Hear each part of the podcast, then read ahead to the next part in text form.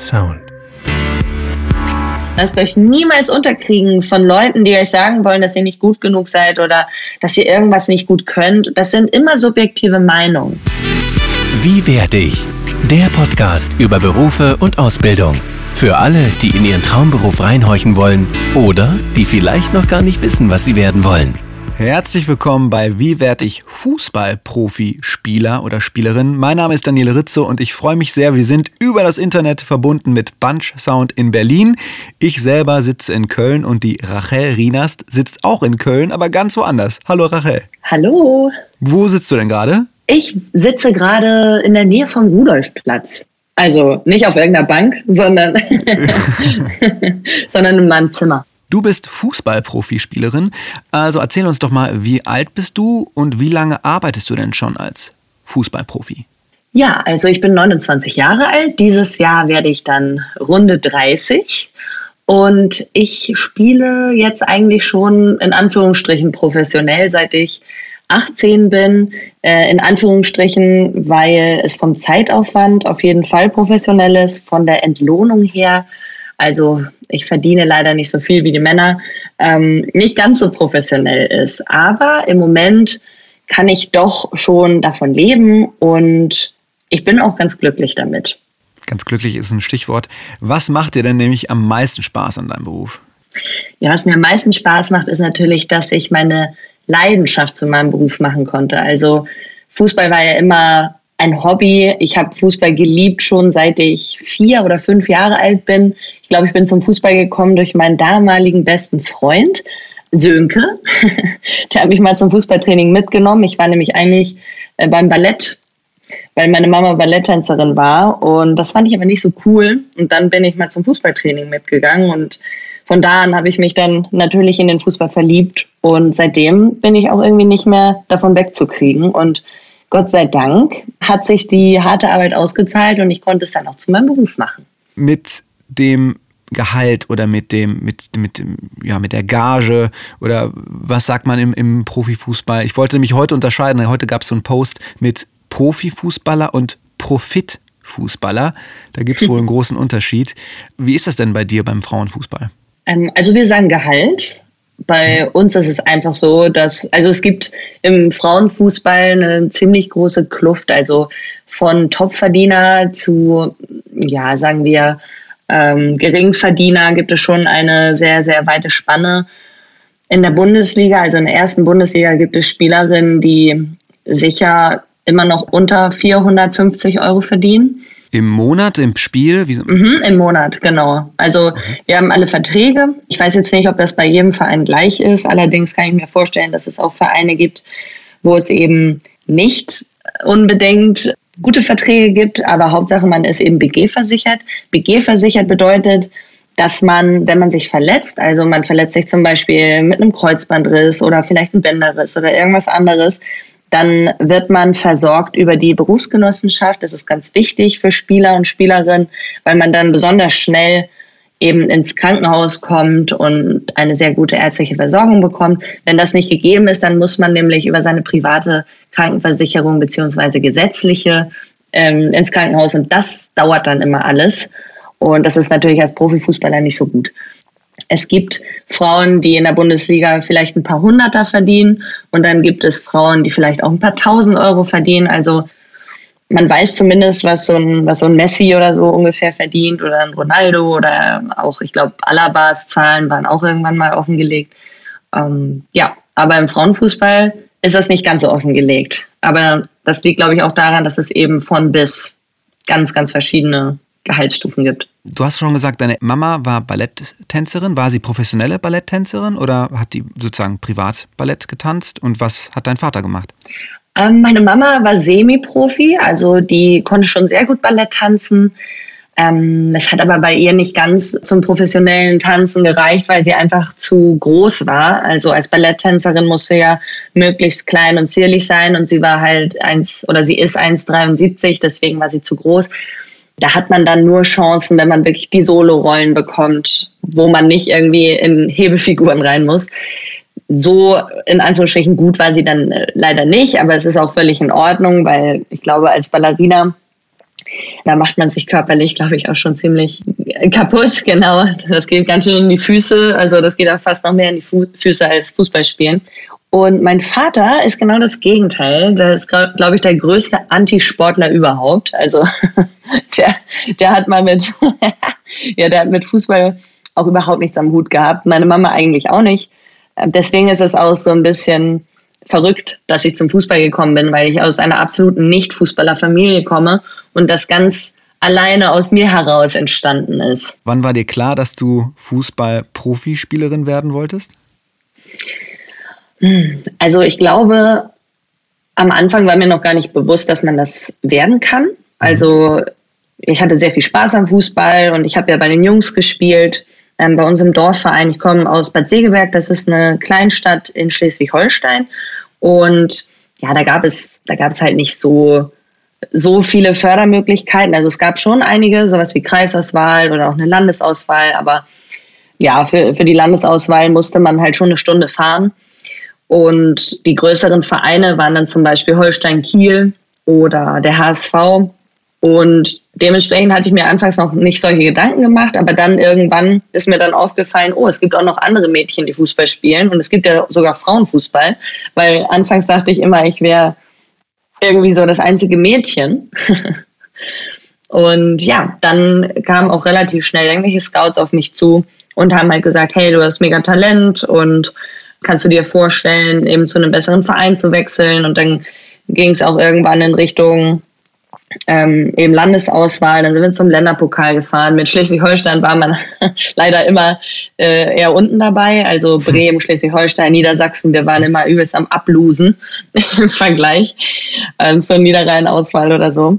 Aber irgendwie habe ich trotzdem noch auf mich aufmerksam machen können durch meine Schnelligkeit. Also ich hatte eine Technik wirklich, die, die war nicht zu gebrauchen aber ich war sehr schnell. Und ja, dann habe ich auch irgendwann angefangen, an meiner Technik zu arbeiten. Ich glaube, ohne das wäre das dann auch nicht äh, weitergegangen. Es ist ja in so einem Alter, in dem man in der Schule ist. Also ich vermute jetzt einfach mal, du warst gut im Sport, aber in welchen Fächern warst du noch gut? Und gab es Fächer, wo du sagst, ach, ich hätte jetzt auch was anderes machen können? Oder ist es überhaupt gut? Braucht man Abitur? Sollte man Abitur haben? Weil man hört ja von vielen Profispielern, die am Ende sagen, ja, mach wenigstens noch dein Abitur oder irgendeinen Schulabschluss und werd jetzt nicht direkt Superstar. Ja, also natürlich ist der Schulabschluss immer noch das Wichtigste. Das möchte ich auch nochmal ganz, ganz stark betonen. Für alle Jungs und alle Mädels, die zuhören, macht auf jeden Fall euren Schulabschluss, egal in welcher Schulform ihr gerade seid, ob ihr jetzt an der Hauptschule seid, in der Realschule, Gesamtschule oder im Gymnasium. Schulbildung ist einfach total wichtig. Ich selber habe mein Abitur gemacht. Das war meinen Eltern, aber mir selber war das auch sehr, sehr wichtig. Ich hätte damals auch auf ein Sportinternat gehen können. Aber ich hatte selber als Kind bzw. Jugendliche gedacht, okay, was ist denn, wenn das jetzt nichts wird? Was ist, wenn ich mich verletze? Es sind immer äußere Faktoren, die auch eine Rolle spielen. Es ist nicht immer nur das Talent, was zählt, sondern man kann auch mal Pech haben und dann verletzt man sich oder der Körper macht nicht mit und dann stehst du am Ende da ohne irgendwas. Und das ist natürlich nicht so ideal. Deswegen würde ich immer vorschlagen oder auf jeden Fall jedem ans Herz legen, dass man parallel sich auch etwas aufbaut. Und Bildung ist nun mal das A und O in unserer Gesellschaft. Es ist wichtig. Und ich weiß, man hat als Jugendlicher oder Jugendliche nicht so Bock auf Schule. Ich hatte selber absolut gar keinen Bock auf Schule, das kann ich an dieser Stelle sagen. Aber jetzt kommt's. Gerade weil ich als Frau ja nicht so viel verdiene, habe ich dann eben auch noch auf Studium gesetzt und ich habe mich dazu entschlossen, Lehramt zu studieren. Also ich studiere Deutsch und Sport auf Hauptreal Gesamtschullehramt und ich werde dann irgendwann Lehrerin sein. Ach krass, obwohl du Schule ja in Anführungsstrichen gehasst hast, aber nimm, schließt sich der Kreis, du gehst sozusagen irgendwann mal vielleicht zurück in die Schule und wirst unterrichten und dafür werden vielleicht neue Fußballerinnen dann daraus. Ich hoffe, dass ich eine coole Lehrerin werde. Keine, keine Garantie, aber ich gebe mir Mühe. Sag mal, wie sieht denn dein Alltag aus, wenn du trainierst? Also man kennt ja im, im Fernsehen so diese Trainingscamps, aber wie, wie sieht dein Alltag aus? Gibt es einen normalen Standard Montag, einen Standard Freitag, Standard Samstag oder Sonntag? Im Moment haben wir eine nicht so also keine Standardphase, weil wir momentan englische Wochen haben, also zwei Stück. Englische Woche, für die, die nicht wissen, was das ist, ist, dass man Sonntag spielt, Mittwoch spielt und Sonntag spielt. Das haben jetzt gerade die Profis auch. Ähm, das ist extrem anstrengend. Das ist dann keine normale Trainingswoche, weil man dazwischen natürlich immer regenerieren muss, um am Spieltag fit zu sein. Und eine normale Trainingswoche läuft bei uns so ab, da sonntags eben Spieltag ist, haben wir montags Krafttraining und Regeneration für die Spielerinnen, die dann eben sonntags gespielt haben, irgendwie 90 Minuten oder 70 Minuten Belastung.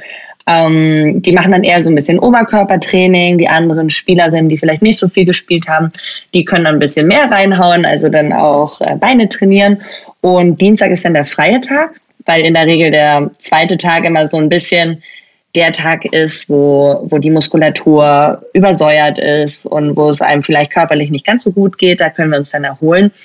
Und dann geht es eigentlich schon wieder ähm, in die Belastung. Dann haben wir mittwochs zweimal Training, immer vormittags und nachmittags. Wir trainieren um 15 Uhr und um 9 Uhr morgens. Und dann am Donnerstag ist auch wieder um 15 Uhr Training. Manche machen dann noch so ein Individualtraining. Wir haben allerdings auch ein paar Mädels dabei, die eben noch zur Uni gehen oder zur Schule gehen oder auch arbeiten. Und deswegen ist das dann freiwillig, die eine Einheit. Und freitags ist dann auch nochmal Training. Und am Samstag ist Abschlusstraining. Da machen wir dann, ja, eigentlich ist das dann nicht so eine hohe Belastung. Wir machen dann so, so ein bisschen Eckchenspiel, also wo man so in der Ecke zu fünf steht und dann spielt man fünf gegen zwei.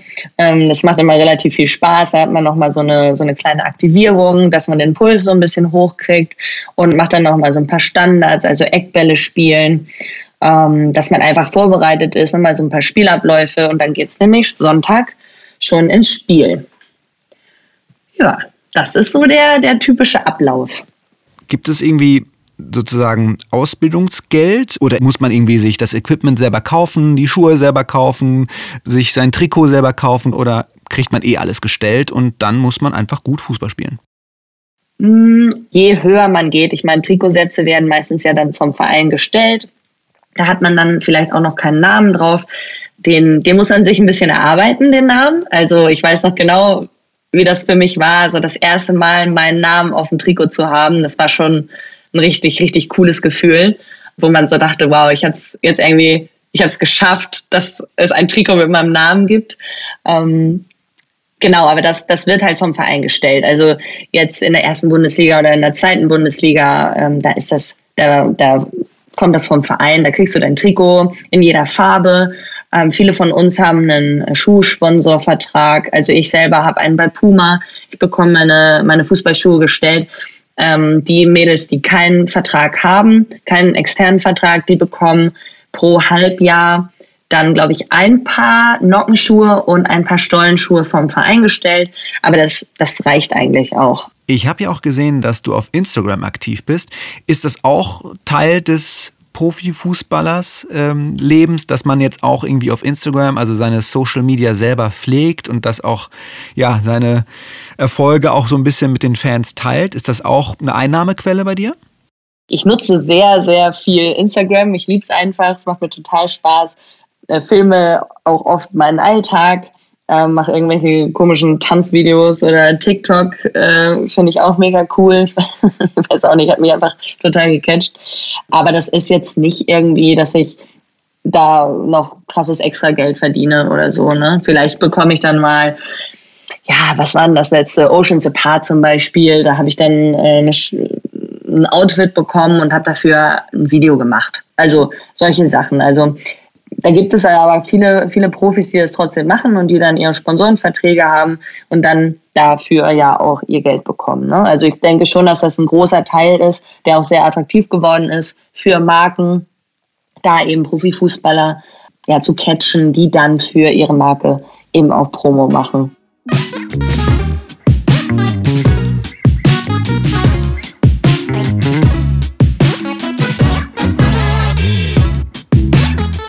Und welche Aufstiegschancen hat man denn? Gute Frage. Also ähm, es, geht, es geht ja natürlich erstmal darum, in welcher Liga du spielst. Ne? Also je höher du gehst, desto besser bist du ja eigentlich. Ne? Also sagen wir jetzt, spielst du Regionalliga bei den Männern, ist das ja schon, schon ganz ordentlich und da kannst du ja auch schon, ähm, schon ordentlich was dazu verdienen. Dritte Liga, zweite Liga, erste Liga müssen wir nicht von sprechen. Das, das sind dann wirklich schon, schon Profis und die machen dann ja parallel auch nichts mehr anderes. Mm, genau, und bei den Frauen ist es so, zweite Bundesliga ist dann sehr durchwachsen. Da gibt es viele, die vielleicht auch gar nichts verdienen. Ähm, und in der ersten Bundesliga, ja, da ist man dann hoffentlich schon so weit, dass man davon leben kann. Allerdings ja auch nicht, nicht alle, leider. Und wäre zum Beispiel Trainerberuf was für dich? Oder ist das, kann man das dann auch werden? Oder in die Frauenfußball, Politik oder irgendwie sowas? Ist das, ist das auch sozusagen mhm. eine Möglichkeit oder muss man dafür dann was ganz anderes machen? Am besten gar nicht Fußball spielen. Doch, ich denke, das ist auf jeden Fall eine Möglichkeit. Es gibt auch Leute, die in dem Bereich arbeiten, die selber vielleicht nicht gespielt haben. Es bedeutet ja auch nicht, dass du ein guter Trainer bist, nur weil du vielleicht ein guter Spieler warst. Ich glaube, gute Trainer sind vor allem gut, wenn sie pädagogische Fähigkeiten haben. Und natürlich muss man auch irgendwie vielleicht ja eine gute Affinität haben zum Fußball, aber ich glaube, das ist nicht entscheidend. Also wenn jetzt hier zum Beispiel jemand zuhört, der sich gut vorstellen kann, irgendwie Trainer zu werden oder Trainerin zu sein, dann sollte euch das nicht abschrecken. Ihr könnt auch trotzdem Trainer oder Trainerin sein, auch wenn ihr vielleicht nicht so hochklassig gespielt habt. Ihr müsst eigentlich Fußballverständnis haben, also über äh, Taktiken Bescheid wissen, vielleicht auch ja über über Spieler Bescheid wissen, was was Stärken sind, ähm, ne? also so in den Bereichen. Ich glaube, das ist entscheidender als selber richtig krasser Fußballer zu sein.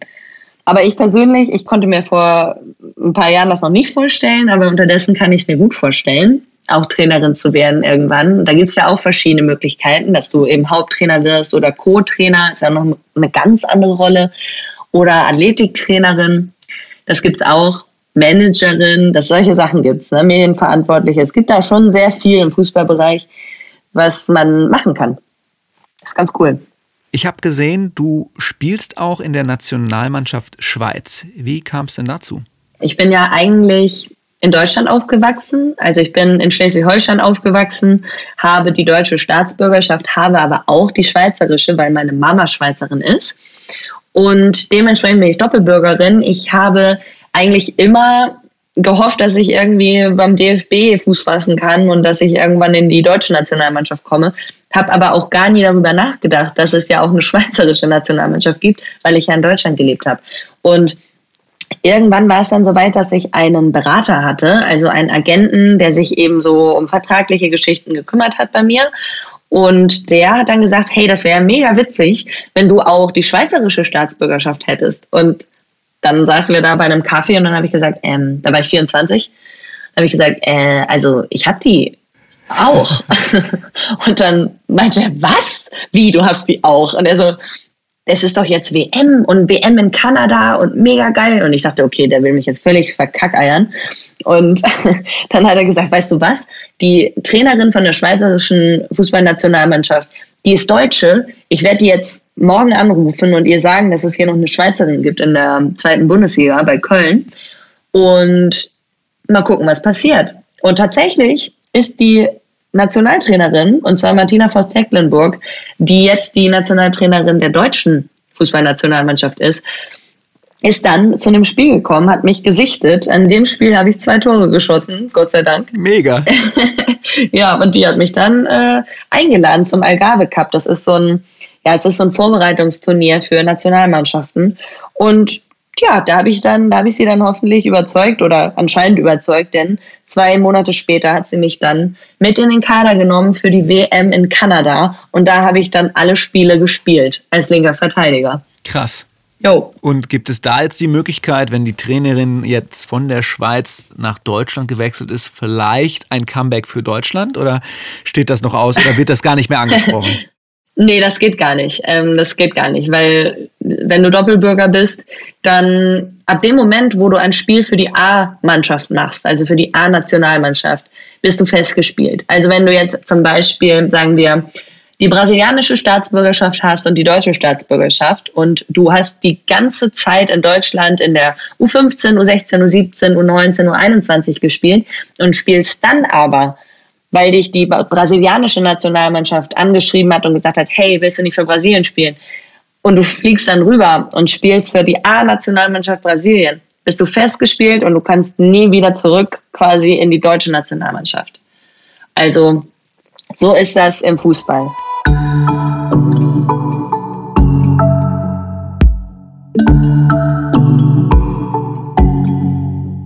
Klingt vielleicht nach einer blöden Frage, aber vielleicht überraschst du mich ja mit der Antwort. Arbeitest du viel alleine oder im Team? Also natürlich im Team. Also als Mannschaftssportler macht man ja extrem viel im Team. Deswegen hat man sich ja dazu entschlossen, Mannschaftssport zu machen. Ich war ja selber auch mal Leichtathletin und ähm, hat das parallel gemacht. Also bis ich 16 war, habe ich Leichtathletik und Fußball gemacht und ähm, habe mich dann eben für den Mannschaftssport entschieden, weil ich das einfach schöner fand. Also gemeinsam für eine Sache zu kämpfen und zu, eben zu trainieren. Also wir trainieren, wie gesagt, jeden Tag mindestens dann zwei Stunden zusammen. Aber wer auch in dem Profibereich eben bleiben will oder vielleicht auch was erreichen will, sollte auch immer extra arbeiten. Und das macht man dann entweder alleine oder mit einem Individualtrainer oder man sucht sich vielleicht noch ein, zwei Spielerkolleginnen.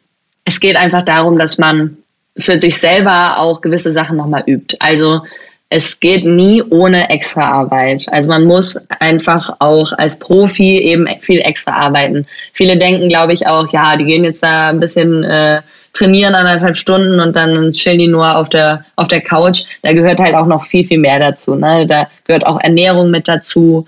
Da gehört Schlaf mit dazu, Erholung. Es gibt ganz, ganz viele Sachen, die man berücksichtigen muss. Und ja, zum Beispiel haben wir auch kein Wochenende, was, was äh, auch so eine Geschichte ist. Aber nochmal zurück zu der Frage. Ich glaube, wir machen viel, viel mehr zusammen als einzeln, aber Einzelarbeit gehört immer dazu. Rachel, ich kann dir wirklich stundenlang zuhören. Und was wünschst du denn jungen Menschen, die deinen Beruf machen wollen? Ich wünsche jungen Menschen, die meinen Beruf machen wollen, vor allem dass sie nie die Lust daran verlieren. Also verliert auf gar keinen Fall den Spaß am Fußball, weil Fußball ist, es ist ein Spiel. Es geht darum, Spaß zu haben.